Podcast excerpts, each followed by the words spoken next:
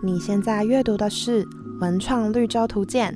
请爱护书籍，小心翻阅。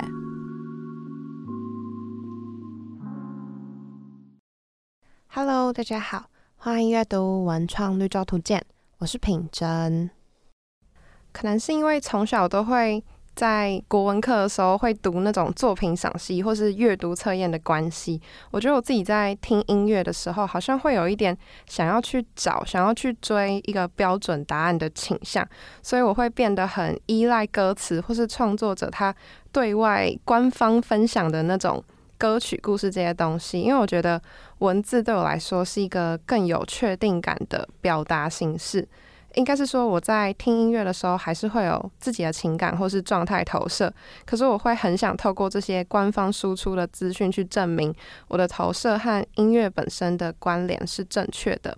但今天邀请到的这个来宾，从这个方面来说，我觉得他好像是跟我很不一样的人，因为他非常能把抽象的体验或是感受用很具体的方式表达出来，而且我就会觉得他的感受上很自由。如果我说我对音乐的感受方式可能是在选择题上面回答 A、B、C，那他对感受的表达方式应该就是在一张甚至没有题目的白纸上做任何他想做的事。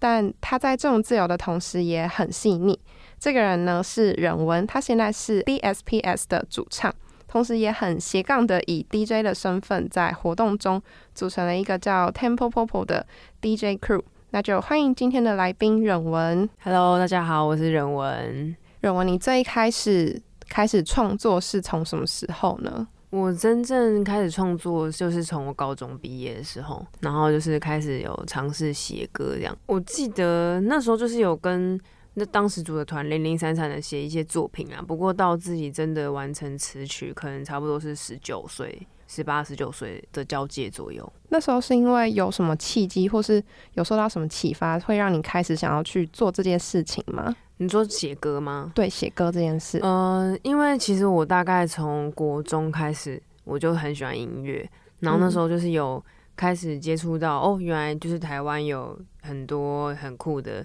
那时候对我来讲是大哥哥、大姐姐的的很酷的这些人在玩团。然后那时候就是看他们表演，我就是在很启发吧，就会觉得哇，原来可以用这种方式表达自己。所以我那时候就是也算是在心里种下了一个一个小契机嘛，就会觉得哇，我也很想要这样子表达我自己试试看。然后就是一路上后来去学吉他、玩团、写歌，都应该就是起头就是喜欢音乐吧。那你做音乐一路上，就是像你刚刚说的，一开始玩团啊、写歌，那会有经历很多不同的，比如说像录音、创作，或是练团、演出、巡回这些。这里面这么多不同的事情，有一个是你特别享受、特别喜欢，或是有没有觉得比较不习惯的状态呢？嗯，我觉得这个东西还蛮，因为怎么说呢，就是我玩团可能也。现在今年应该是第七、第八年左右，他们每个阶段要面临的挑战都还蛮不一样的啊。如果是就我现在这个角度来看，我觉得压力最大的应该还是录音，就是因为它就是一个现在这个当下，我要给出一个最有感觉或是最弹奏最没有瑕疵的一个 take 去记录，它要变成一个大家永远在那个串流上面或是 CD 里面会听到的那个音轨。我觉得应该是大家对录音都是最紧绷的吧。就是要会最有压力，我觉得有点意外，因为我本来设想的好像会是巡回，因为感觉巡回会是一个很考验身体、很考验精神上，然后也很考验体力和你心理的强度的一个活动。因为毕竟可能巡演会是在很多不同的地方进行，而且在很多人面前表演这样。哦，对啊，其实巡演也是啊，巡演，但我觉得那个相对来说比较单纯，它也有点像是，呃，我就是调整好我的身体状况，调整好我的精神，然后会有人协助我们移动或是到什么地方，它就是很单纯去时间到了做什么事情这样子。对，但是它可能长度就很密集啊，可能是一周两周那样。嗯，那个是我觉得是不一样的难，但录音那种就是你好像永远会刻画在那边，对我来讲比较高压。可是巡回就是当下这一场，如果表现不好，下一场还可以调整或者是怎么样，我就觉得他的集中眼睛被看到的集中力是没有那么直接，跟没有那么呃有压力的。嗯，那你从自己开始做音乐对听音乐这件事的方式，还有你在听音乐的感受上面，会有什么影响或什么变化吗？哦，你刚刚前面讲那个 intro，我就觉得还蛮有趣的。就是我觉得我最我这个听音乐的期间最大的鸿沟是有可能有两个，第一个就是瞎听嘛，一开始你就是认识这些东西，你瞎听，然后你你其实也不太清楚你在听什么，但就是很感受性的会跟着这个歌一起有喜怒哀乐，或是另外一方面就是你自己对这个歌的投射嘛，就是可能当下在什么样的状况，比如说很简单的。失恋分手，然后你听那时候听的那首歌，它就对每个个体就会有一个那个意义，对。然后这个是我的瞎听时期啊，然后到最后开始真的做音乐的时候，我觉得我那时候还是很不懂声音，就是我不知道什么是录音，我要录出什么东西，我要给出什么样的声音。那个时候其实都是一直误打误撞。但是当开始你做这个，你在开始制作音乐的时候，你就会一直变成有点像是。你的角色变了，你以前是听众，然后你现在变成这个音乐的制造者，你就会开始一直去思考，哎，这个别人的是怎么录的？哎，他做那样的歌是是这个结构是怎么样？就会开始有点去分析音乐这件事情，然后这个东西又累积了好几年，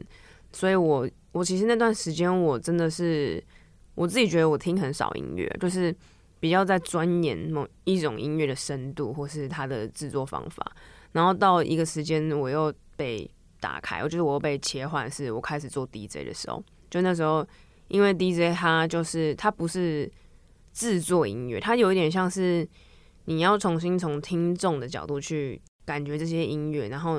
有点像是你跟听众要站在一起的一个这个行业。所以从那时候开始，我又好像我自己又变回听众，然后我可以。又再次很单纯的喜欢上很多歌，但我同时我也比以前更懂了制作的这个身份，就是我听得出来这首歌的音色怎么样，或是这首歌跟那首歌的关联怎么样，就是比以前更敏锐。所以当这个怎么样，就是做低的这件事情，就会帮助我听音乐非常多，然后同时也就是帮助回我的制作上，因为我就开始接触了很大量的音乐，然后开始慢慢的更有系统，或是更有觉察的去跟音乐相处。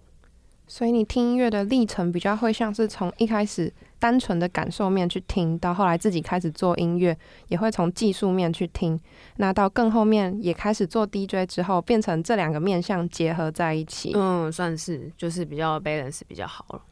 那像。因为你现在也会接触到越来越多也在做音乐的朋友，嗯，如果听的作品是朋友做出来的、认识的朋友做出来的音乐，那这样会有更不一样的感受吗？就是当你认识这个音乐的制造者的时候，哦，这个其实就是这个问题，我也蛮常想，因为就是你你跟一个音乐，比如说乐团好了，或是你跟一个人很靠近的时候，你就会对他有很多了解。那这个了解的时候，你会投射到他的歌词里面，或者他的作品里面，你就会产生一种很复杂的一种交织。就是你可能以前是跟他很远嘛，你就是单纯的听他那个音乐，所以这东西它很玄的。就有些有些 artist 歌他是很诚实的，所以他在创作里面诚实表达的时候，他那个解析度会变深。你会觉得哇，我仿佛都可以感受到他他唱的这个每一句背后是经历过什么样的。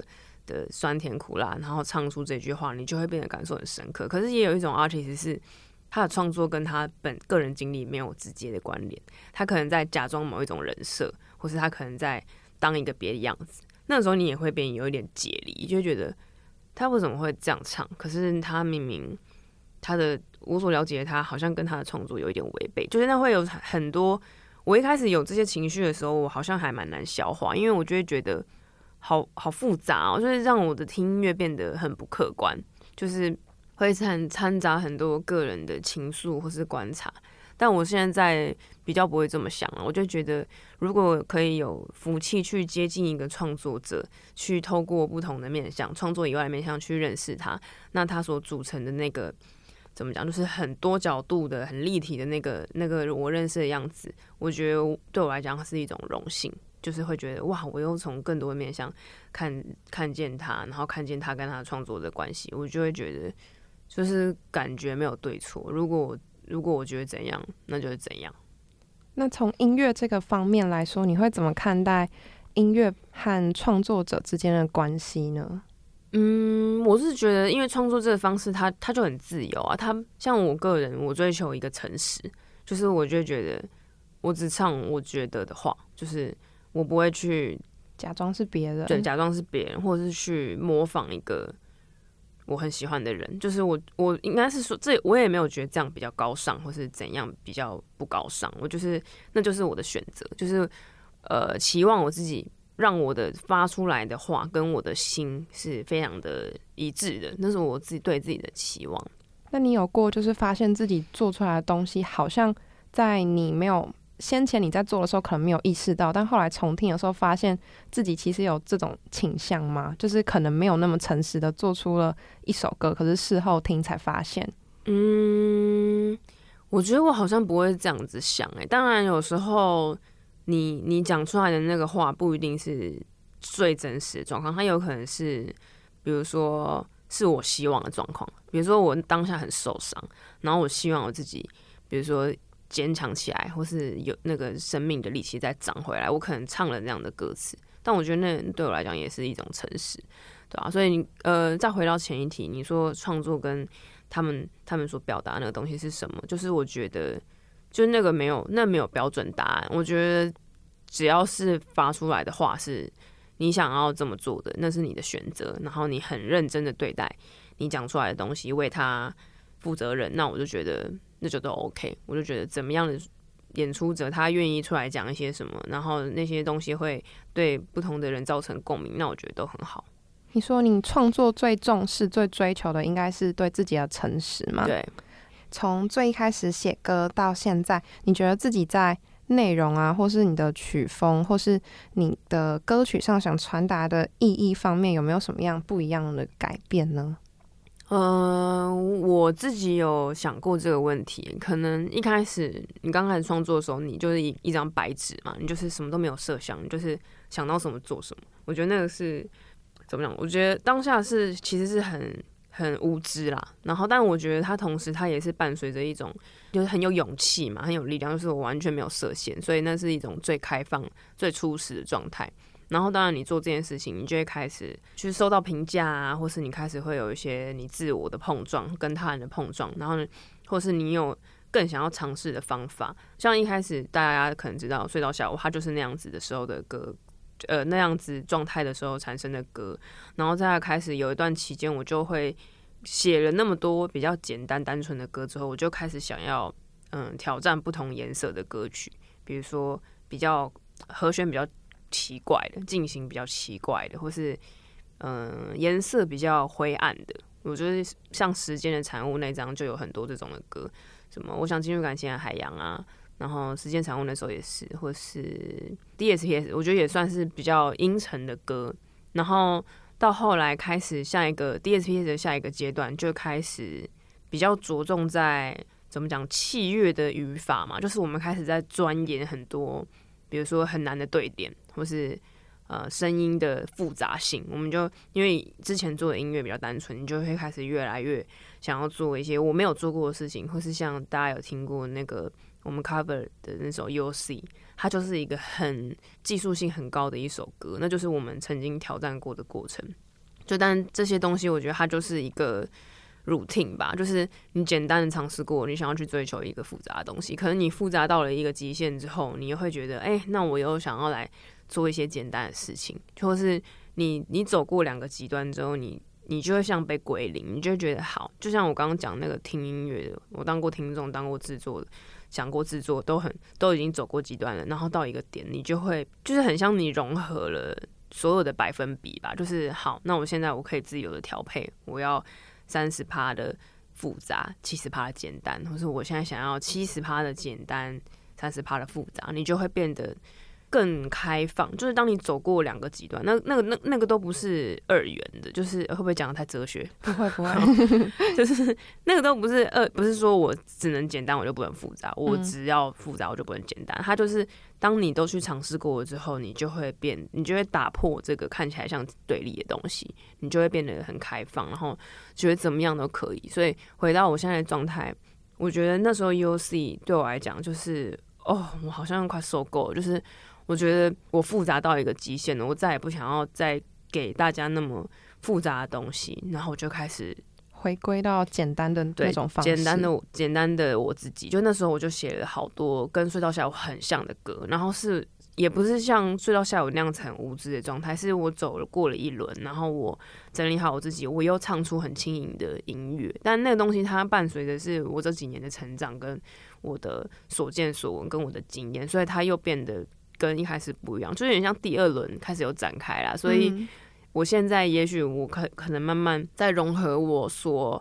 吸收过的那些复杂的技术，我可以看怎么调配到我现在的音乐之中。是我们现在的阶段，大概是这样。我觉得像你刚刚说我睡到下午的那首歌，好像也不是像你说的无知，我会觉得更接近是一种直觉的感觉，就是比起你们后来会想要去追求更丰富的层次，那首歌感觉是。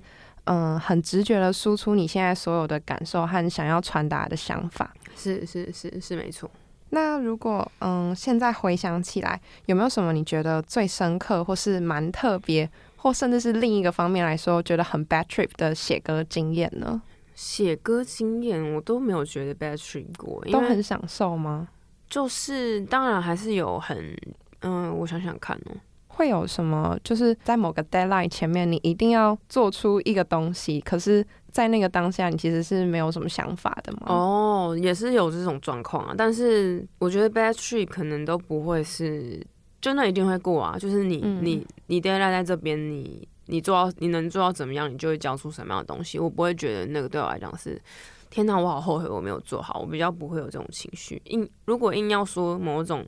我好，我好，我人生好像没有什么 bad trip 过，我就是一直都很 good。就是硬要说的话，可能就是写那个《善意与爱意》那首吧。就那首我写完之后，我就是哭了一下，就是有点宣泄完的，一直流泪流不止。但是那个我不会觉得很难受，我就觉得是一种哇，我好像我好像终于把一个拴得很紧的水龙头这样哇，这样把它打开，然后那个那个水就一直流出来的那种。宣泄，但是那个哭完，我是觉得非常好。所以那时候会有那种情绪反应，比较像是挖掘自己很内在、很内在没有被别人看到过的感受，所以才会有那样的反应吗？算是，就是真的那个，我觉得我刚刚前面提到很诚实这件事，其实我觉得那个有时候是有一点危险，因为你就是要拿一个凿子一直去凿那个心里的东西，因为。一定是有很多是连自己都还不想看，或是还无法面对，或是还在逃避的那个东西。所以我觉得怎么讲，创作这个途径就蛮像是一种这个面对自我的附件吧。就是透过，因为我觉得创作它，它对我来讲的安全感就是很像，不管我讲什么都可以，不管我说什么，就是我我不管别人喜不喜欢这个东西，它是对我来讲是绝对的安全的，所以我可以对这个。这个创作的这个形式非常的信任，然后我可以在里面无限的发泄我自己，或是把我不想跟别人说的话全都摆在这个里面。对我来讲，创作是这样，所以它就是嗯，帮助我自己认识我自己很大。但说起来也很矛盾，因为就是明明不想要跟别人讲，是放在歌里面啊。我现在又在玩团，我还不会把这些东西跟大家分享。所以怎么讲？就我有时候会觉得。比如说像我身边的五月啊，或是一些我很呃，就是我觉得很 real 的创作者，我都会觉得我很尊敬他们，因为他们就是把他们的心凿开，然后给大家看，然后就是可能会疗愈大家，可能会跟大家一起有发泄的感觉，或是各式各样。就他当一个东西他被拿出来的时候，他就会变得很有意义，因为他跟其他人产生的意义，我觉得那东西对我来讲，我就是非常的尊敬。所以你觉得自我揭露在创作这件事上面是一个很能打动人的一个方式吗？我觉得是诶，那个东西真的，就算你没有意识到，还是会被打动。那你到现在还会觉得有对于自我揭露这件事有不自在感吗？或是想逃避的感觉？你说像在表演的时候吗？对对对，或是你在写歌的时候，会不会有时候可能这首歌确实是想要表达你生活中的某一个故事，可是因为在越写越觉得好像不太想要这个故事让那么多人也知道。对对对，嗯，我觉得刚讲表演那题，当然有些歌他唱完就是会很累，就是。比如说像《山与爱意》那首，就是就是他的那个起承转合跟那种宣泄的程度，那一唱完就是会泪比了。就是所以可以想象海豚的歌，他每一首都要给你这样搞，他们有多疯狂，就是你可以想象。但是 DSPC 的歌比较不是那么暴力的啦，它比较像是一种唱完比较像的是虚脱嘛，或是怎么样。我觉得会一可能一个赛我会不我会不想要排太多那种歌，或是我今天的心情如果不是那个状态，我可能就。不会那么选择，所以还是要看状态啦。但但是如果今天今天我本来就很 emo，我今天唱歌把那个唱出来，我也会觉得哦这样很爽，然后对很很很宣泄，那很舒压，对啊，所以还好，就是因为歌有很多，我要它可以去怎么讲，嗯，符合我的心情状态的组合有非常非常多，所以我不会特别勉强我自己一定要唱什么，或是一定不唱什么。像你刚刚讲的，就可以感觉到，其实，在你们的作品里面有很多真实的成分和真实的故事。那想要问问看，可以就是你可以从这里面挑几首歌跟我们讲讲，看它背后有其实发生了什么有趣或是蛮特别，让你觉得应该要被写进歌里的故事吗？哦，我刚刚正想问你啊，你想知道什么？我可以告诉你啊。你有特别好奇的吗？我觉得像你刚刚一直提到的那个《善意与爱意》，我就还蛮好奇的，为什么会这首歌会让你有这么多的感触？哦，好啊，我来讲一下这首歌。我好像真的比较没有讲过什么很具体的事情。就是这个《善意与爱意》是算是我我前一首歌写的就是《Catch Me》，所以那个隔超久，那个可能有隔一年左右，所以它是隔很长一段时间又在写的歌。对，然后 Catch Me 后面就 Catch Me 那个状态，就是大概在二零一九吧。然后那个时候我就是玩团玩的就汲汲营营，然后就是一直每天都让自己很有行程，或是很忙，或是觉得一定要做到什么。然后后来就是状况也不是很好，然后一直到二零二零就爆发疫情了嘛，然后就开始大家不都关在家嘛，然后。各种工作或是沟通形式啊，都变得就是非常的不一样。然后那个时候真的是多亏疫情的那那段期间，我就是得到了第一个是充分的休息。然后我觉得不管是身体上的休息，跟你精神上的休息，我觉得那个就人很重要，就是休息啊。你你觉得你心情不好，你就去睡觉，你睡觉它就会大幅解决掉你身体上的病痛跟你情绪上的问题。反正我那时候就是怎么说呢，就是有一段沉淀下来的期间。那个时候，就是当你你真的待在房间，你就是得跟你自己相处嘛。你就是你不管怎么样去打电话给别人或者怎么样，但你就是要面对跟你自己在一起的时间。所以那时候我就是怎么讲，就是突然用了一个新的方式重新跟我自己站在一起吧。就是我突然就发现，哇，真的是辛苦我自己了。这前面的几年拼成这样子，然后或是那么样去。去照料别人，然后就是我就发现我很多想要改变的地方，然后那个东西一定是要静下来才可以看见的，这样。然后那个时候，嗯，言简意赅就是我那时候有喜欢上一个男生，但是那个喜欢其实也没有，也不是谈恋爱，就是单方面的喜欢。然后透过，因为我觉得有时候要透过跟别人的情感，你也会看回你自己的状态。发现你自己有一些问题，就比如说那时候我就发现我有很严重的示弱的障碍，就是我很我很不愿意服输，我很不愿意告诉别人我现在很不 OK，很需要帮助，大概是这样。或是我突然发现哦，原来我其实很逞强，或是怎么样。但是因为这些话，因为基于某种元素，我都没办法讲，所以我就是整个全部憋在我的心里。然后，但是他同时就让我很看清楚我自己是一个什么样的状况。然后有一天，我就是拿着吉他，我也没有那天我也没有觉得说好，今天要来写一个歌还是怎么样。我就是大半夜就弹了一个空，然后弹弹我就觉得很有感觉。然后那时候，对，就是在房间，然后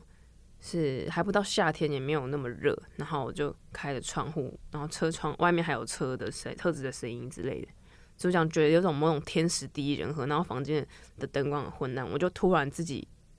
很像有话从嘴巴一直蹦出来，就是我就自然而然的用一个非常快的时间把《善意与爱意》这首歌写出来，对，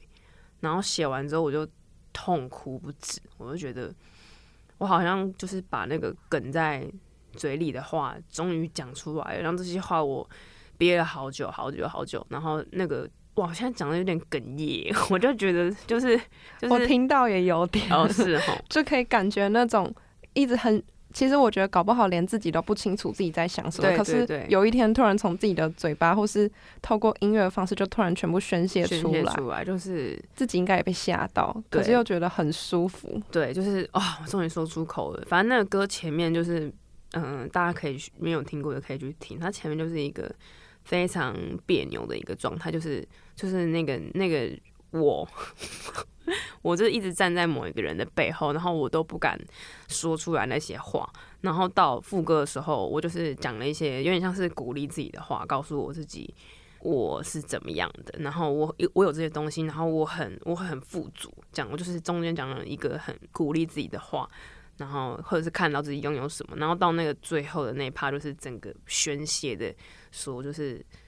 我现在讲的很不好意思，就是宣泄说，就是我很弱，可不可以抱紧我这样子的那种感觉之类的。哦，好了好了，就是真心大告白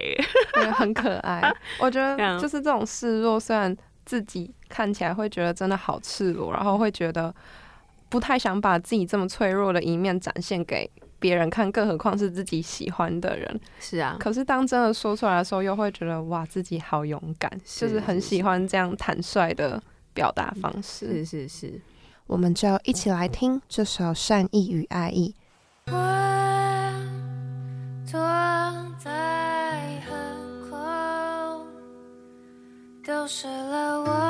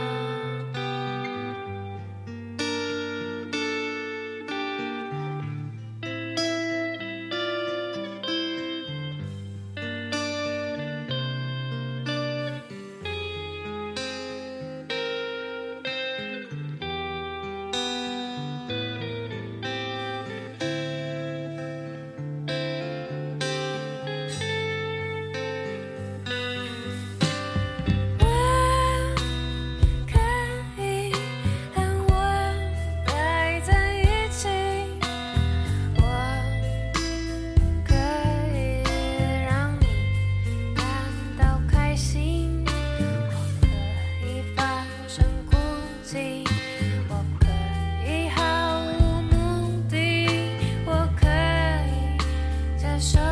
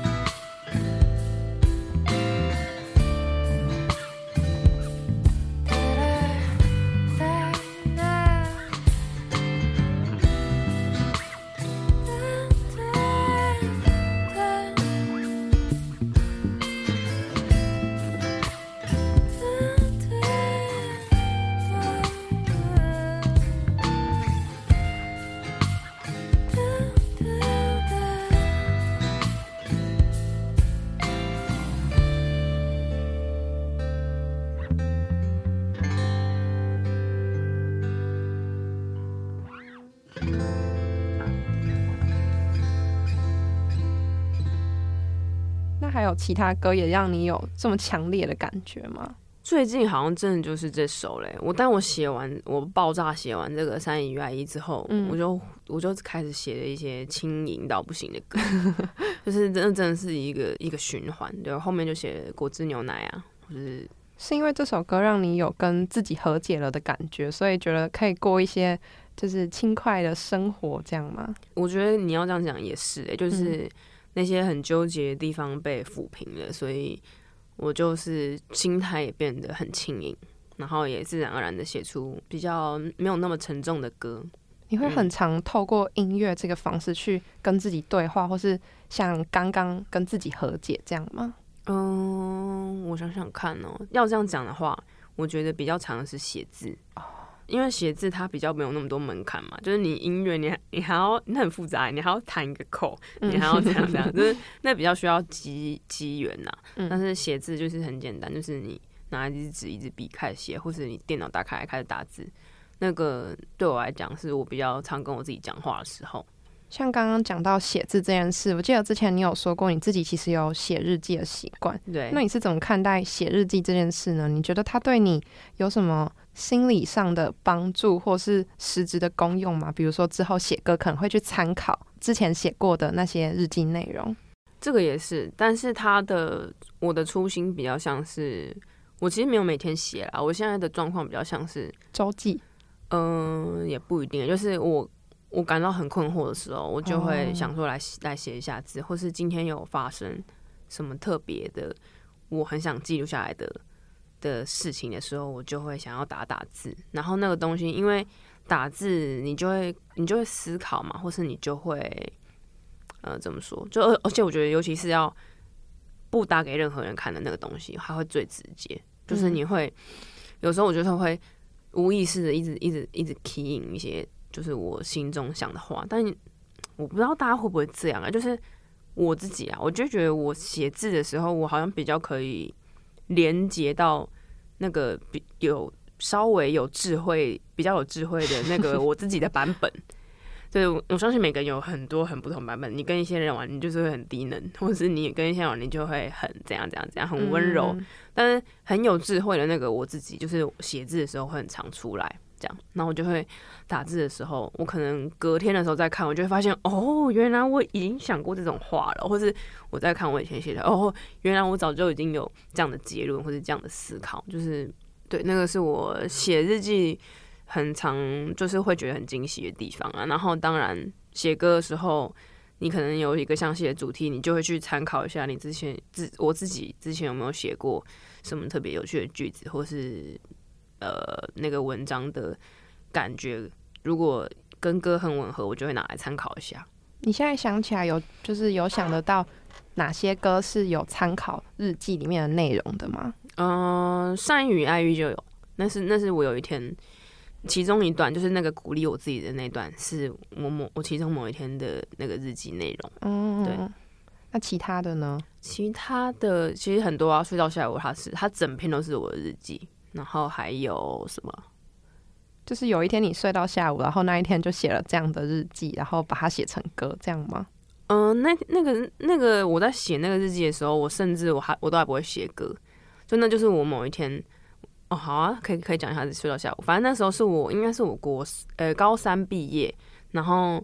那个时候哦，我们就要去推甄学校，就是你要你考完试，然后你要准备有的没的，然后那那时候。同时，就是你的你考生的生活结束，你的生活就变比较松散嘛，就准备备审啊，然后反正我那时候，我朋友就借了我村上春树的《挪威的森林》，然后我那时候就很期待可以看这个著名的，大家一定要看的这个小说。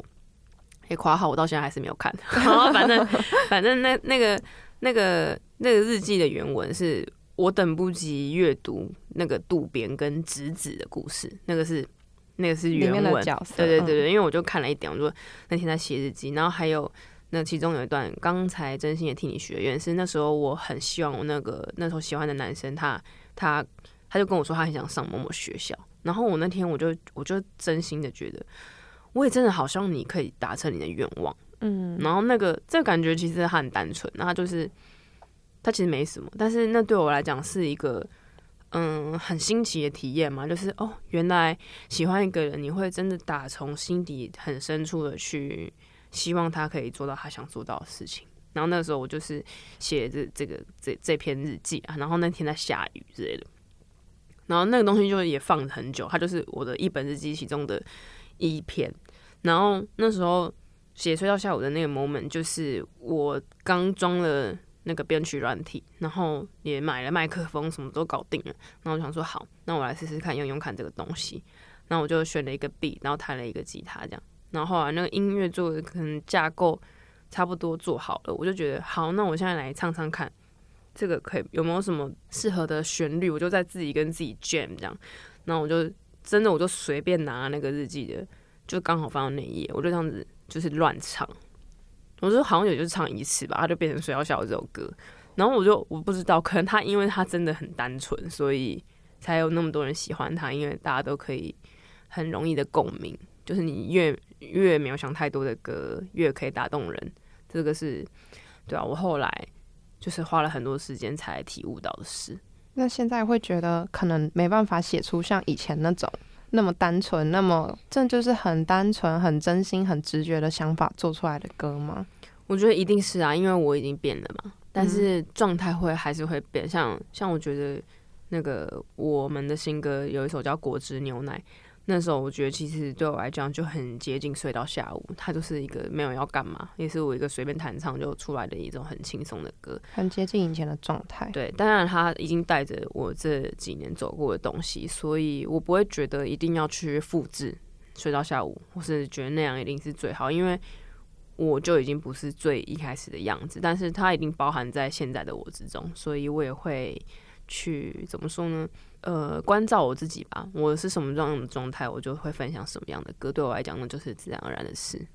像在做音乐的过程中，需要不停的写歌，不停的输出。嗯，那你会不会有觉得，就是可能输出到一个程度之后，感觉自己好像没有什么新的东西了？那这个时候你会怎么帮自己补充呢？就是 input 的部分哦，或充电。嗯我想想看哦，我觉得有很多方式诶，像对我来讲，我刚刚是马，我联想到就是。当你自己炸完，我有一天炸完了一个非常 emo 的 solo，我就很爱，我就会完全不想讲话，我就会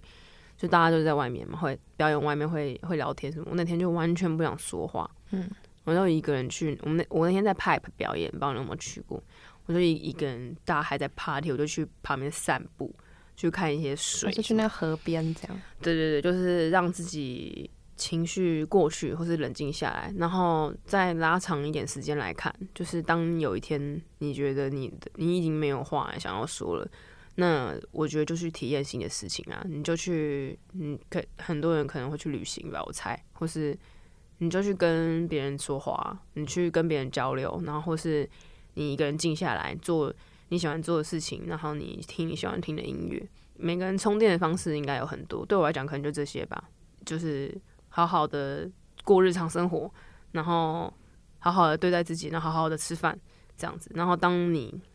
觉得心里又富足了，好，我现在又有新的体验，我又想分享了，那时候再出来，我觉得也可以。所以听起来是一个还蛮自然，而且还蛮健康的状态。对啊，对啊，就是我也觉得，就是那个，如果今天 output 这件事情它是分享的话，它就是对我来讲是越单纯越好，是我真的想分享再分享就好。那随着你们的音乐越来越多人听，然后越来越多人肯定，会觉得受到框架吗？或是有什么越来越多感觉到越来越多限制在自己身上？嗯，我其实觉得限制有时候是自己给自己的、就是我比如说像睡到下午结束那那张发完了嘛，大家反应就很不错，然后下面一张就是时间的产物，那一张就是比较跟前一张我觉得很不一样的的一个。呃，音乐的表现，那时候我就觉得，哦，大家会不会就是不喜欢，或是大家会不会不习惯？但我现在的我就会觉得，我想说什么，好像大家都就是我想说什么才是最重要。因为如果我一直是同一个样子，那也很无聊啊。但如果我会变化，或是我会那些，就是我真的想要去做的事情，或是我想要去分享给大家的事情。第一个是我有自信。让大家对这里有兴趣，然后第二个是我也对我的听众有自信，他们一定会接受这样的我。到你产生这个自信之前，有迷失过吗？有啊有啊有啊，到到发那个福利爱二零一九以前，我都还是很问号，就是因为我就超不知道 DSPS 的听众到底是谁，就是我抓不到消费者轮廓，真的 抓不到哎、因为就是每次发什么东西都没有什么反应，然后或是我们表演也不太会有很热烈的回馈。然后我一开始老实说，我真的不太认识他们，但我后来我就知道了啊，就是他们就是这样，就是他们都有在关注你，都有眼睛盯着你看，可是他们就是不会很外显的去告诉你。我很爱你的音乐，就是我的听众就不是这种人，他们都很文雅，他们都很有气质，然后内敛，嗯 然后很感受度很深。他们可能就会打很多字，或者甚至有人会写那个完全没有署名的卡片给我，或者他们就是会传私讯给我。他们也不是要发文，可是他们就是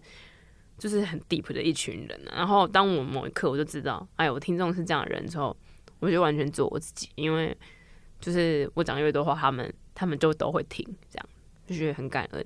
那你现在想起来，有想到就是什么比较印象深刻的听众回馈吗？嗯、我可以分享一个案例，就是那时候我们在发福利爱的时候，然后那时候我就想说，因为通常嗯、大家的做法就是会你会把音乐拿去给，比如说玩团的朋友或是某一个什么老师去去给他们听嘛，然后请他们写文章推荐。然后那时候我就觉得，第一个我我这样做有点别扭，不太好意思，然后我就觉得。也不想要麻烦到大家，然后我就想说，好，不然我就干脆办一个征文比赛，我就就是让听众自己投稿在他们的页面，然后你可以抽我们的票或是周边这样子。然后那个那个素材就是我完全自定哦，就是你只要说一个你听我们专辑的想法，或是你跟 DSPS 的一个回忆，然后那个图文你可以自己找你自己想要的照片或者影片这样。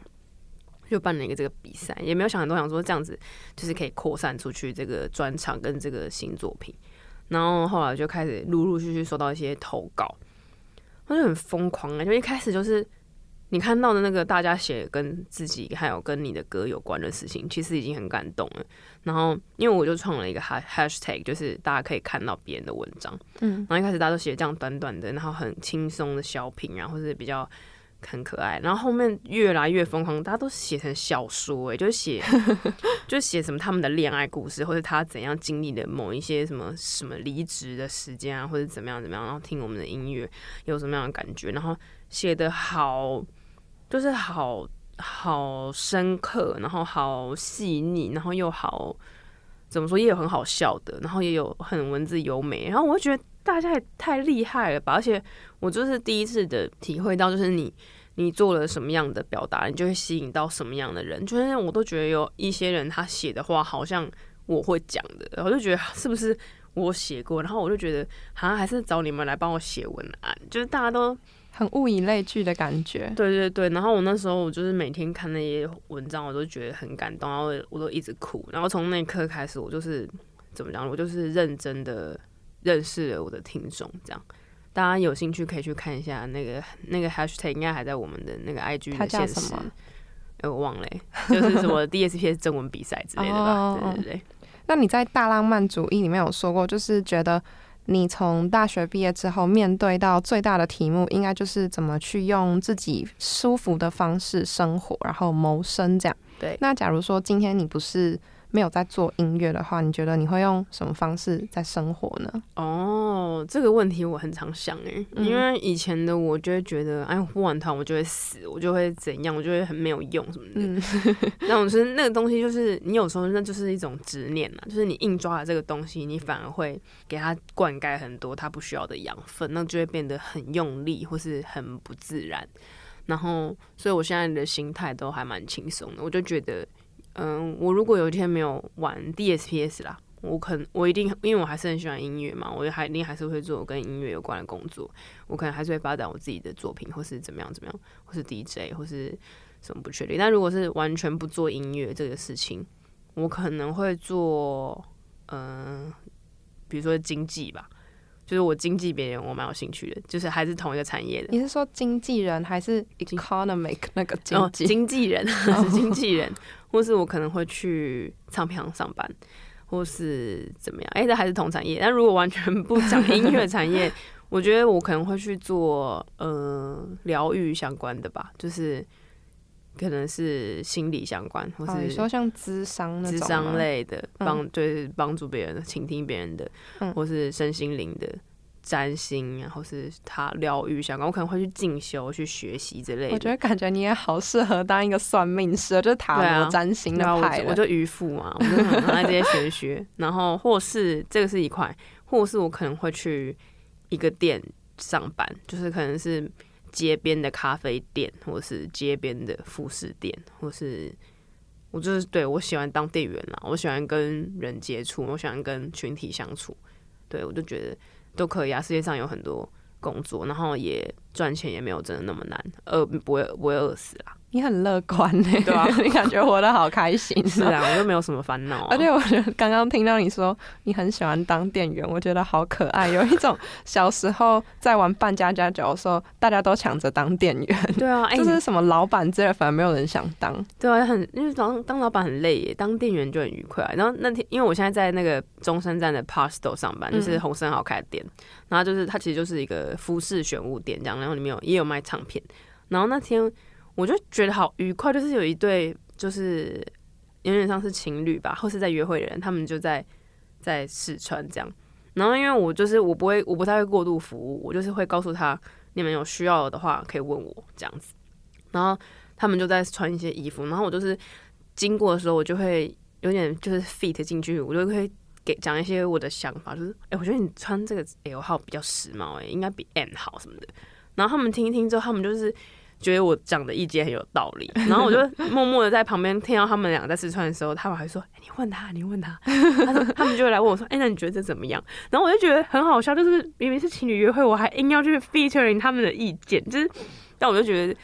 嗯、怎么说？就是我觉得这种互动我就很喜欢了，就是跟人很靠近，然后你真的可以给出一些你真的想法，然后对方也可以 get 到，哎、你的意见很不错。那对我来讲，我就觉得那是我当店员很愉快的地方。用一个小小的方式去参与到陌生人的生活。对对对，是是是。那现阶段的话呢？现阶段你会给自己最重要或最大的命题是什么呢？命题什么意思啊？就假如说你刚刚说你觉得，嗯，在毕业之后最重要的题目是怎么用自己舒服的方式生活。那假如说是现在呢？以现在来说，你觉得最重要的题目会是什么？让我思考一下。嗯，哦，好，那我们分享一下好。我觉得我最近的题目有几个，第一个就是复述心态，对，第一个是照顾好自己的身体健康，嗯，很重要。对，这个因为我最近身体不太好，那我就觉得很有有很大进步空间，就是我可以运动或是饮食上面都有很大可以让我的身体更轻松的方式，这样这是一个。然后第二个是，嗯，有点像是我常年以来的毛病，就是我我要因为我很怎么讲，我性格比较敏锐吧，就是我很会读到每个人的需要，很高敏这样吗？是有一高敏感点族群，是有一种对我不会，我不会拿一个名词贴我自己啊，但是我的确很容易读到这个人他是不是需要帮忙，或者他是不是不自在，然后我会很知道我做什么可以改变这件事情，或是我会知道你可以怎么去帮忙他？对，或是比如说像我在固店，我有些人来找我，我也会读感觉到他很想跟我讲话，或是每个人的需求或者怎么样怎么样，但是因为那些东西其实就会被有时候会被压垮，你会忘记不是我读到他想要跟我讲话，而是我有没有真的想要跟他说的话。哦，你忘记回归到自己的需要，就太照顾别人的需要，反而忽略自己。对，就会变得很像我会陪别人，或是我会提供服务这样子。嗯然后我最近就是在拉扯这两个，就是我要如何在读到别人的需求之中，我又可以舒服的保有自己，并且做我真正想要做的事情，然后让这个东西很平等，这样是我最近的课题。不然我真的是以前我就是会就是会人过好了，就会一直一直。一直服务每个人，一直服务每个人，很累。一直当店员。很真的，但是其实那个东西可以 balance 很好。就是我理想的状态一定是我超级知道我自己可以提供什么，然后我很有余裕的去也提供别人服务，然后那个东西是自然而然的，然后舒适的，大概就是这样吧。然后对我没有什么，他最近真的是没什么烦恼哎。但我觉得这两个题目感觉也是大家应该会很有共鸣，就是嗯共勉之，大家都可以往这两个方向好好去努力。OK OK OK，希望啦，希望。那我们今天非常谢谢忍文来到节目里，啊，还没聊够哎。真的，因为我们太晚了。对，但还好，下有机会再来玩。嗯，希望下一季还可以邀请到你，好啊，好啊。然后也祝你们在之后要去日本巡演一切对顺利。好的，感谢你。好，那我们今天的节目就差不多要到这边告一段落喽，我们就下周见，拜拜拜拜。